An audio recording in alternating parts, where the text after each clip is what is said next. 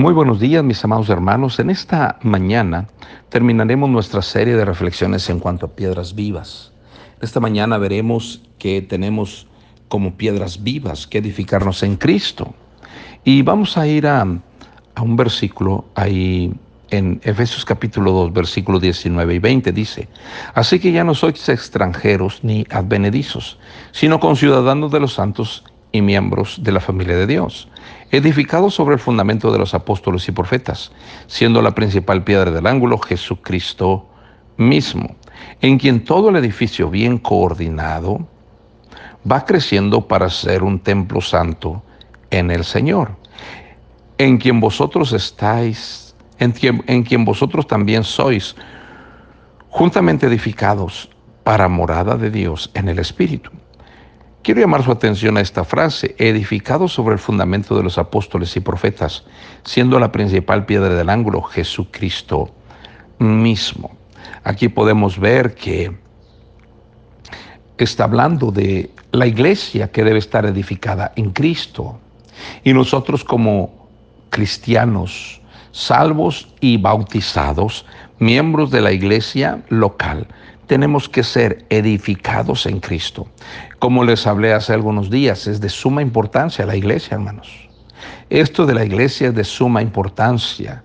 ¿Por qué? Porque el Señor Jesucristo dejó una institución llamada iglesia a la cual tenemos que estar siendo fieles. Y cuando hablamos de iglesia, no estamos hablando de un edificio físico. Cuando hablamos de iglesia, estamos hablando de los que han sido salvos y bautizados. Esos son los miembros de la iglesia.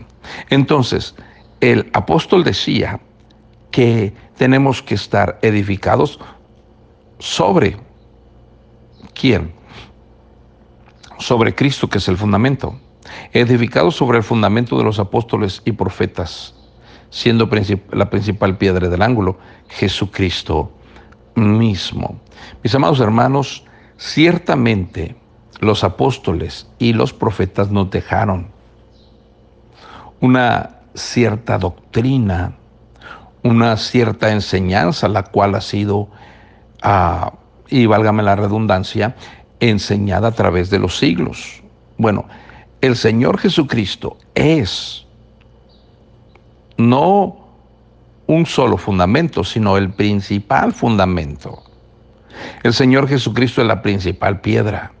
Los apóstoles fueron los que nos dejaron la enseñanza del Señor Jesucristo, pero la piedra angular aquí no es ni Pedro, ni Juan, ni ninguno de los apóstoles, ni ningún profeta del Antiguo Testamento.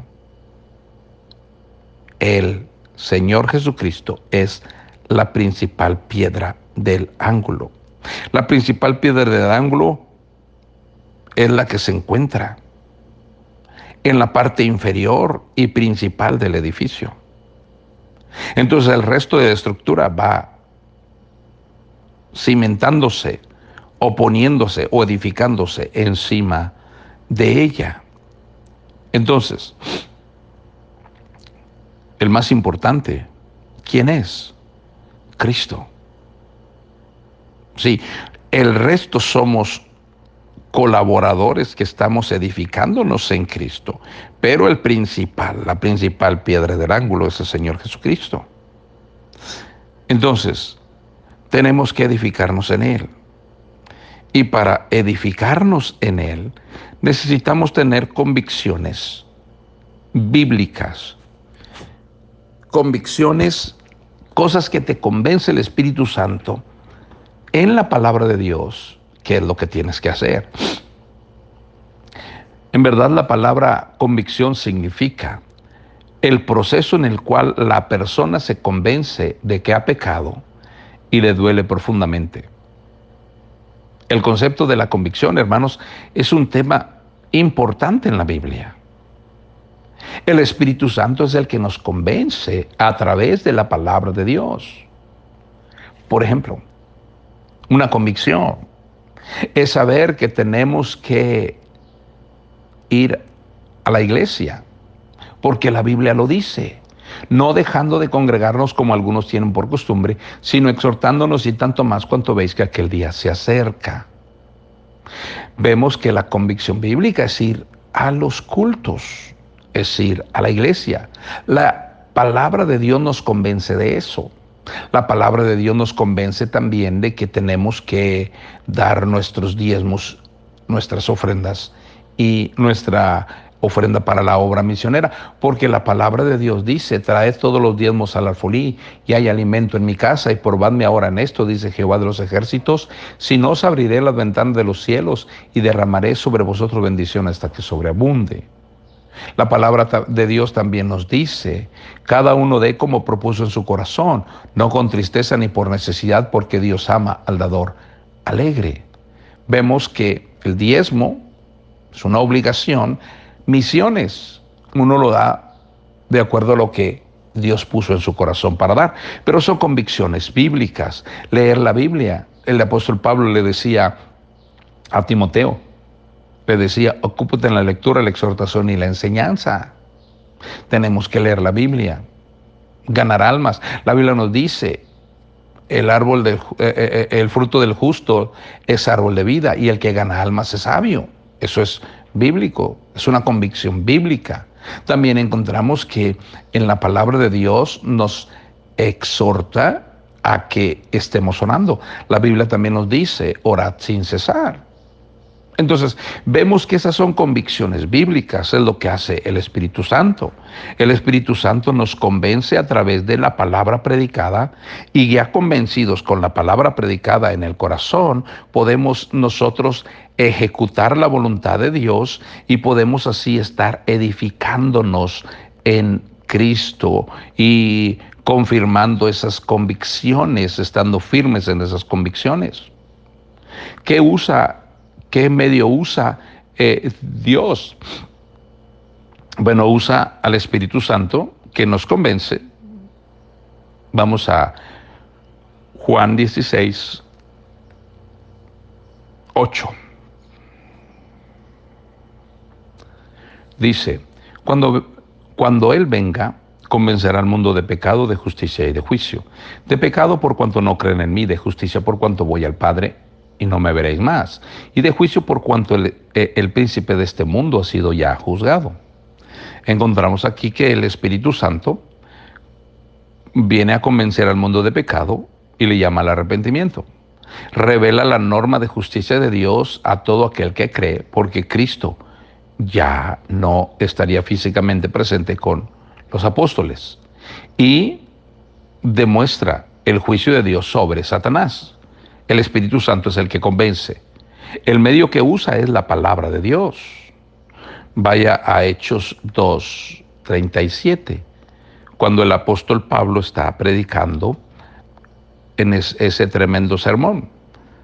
2.37 dice, al oír esto se compungieron de corazón y dijeron a, a Pedro y a los otros apóstoles, varones, hermanos, ¿qué haremos?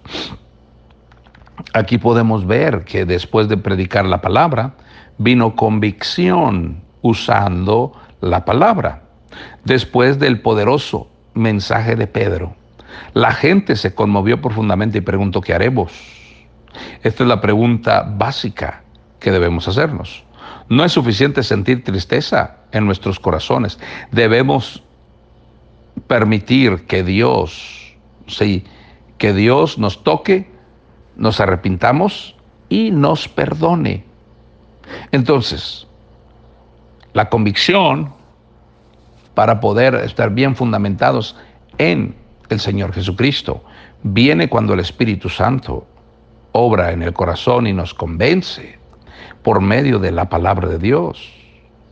Entonces, necesitamos, mis amados hermanos, edificarnos sobre el fundamento de los apóstoles y profetas, es decir, en la palabra de Dios. Hermano, busque siempre en la palabra de Dios el ser edificado. Y no solamente el ser edificado, pero manténgase firme en las convicciones bíblicas. No haga de una preferencia una convicción, sino haga una convicción en su vida y convénzase a través de la Biblia que lo que hace y lo que va a hacer es de acuerdo al plan de Dios para usted. Así que edifiquémonos en Cristo. Dejemos que el Espíritu Santo nos convenza y que la palabra de Dios sea la que nos dé esa convicción de hacer la voluntad de Dios en nuestra vida. Vamos a orar y así dedicamos nuestro día. Señor, gracias, porque tenemos la principal piedra del Señor Jesucristo, porque tenemos el Espíritu Santo, el cual nos convence por medio de la palabra de Dios para que nosotros hagamos lo correcto y ayúdanos a, seguir edificándonos en Cristo. Bendice nuestro día, lo dedicamos a ti en el nombre de Cristo. Amén. Que Dios les bendiga, mis amados hermanos. Hasta mañana.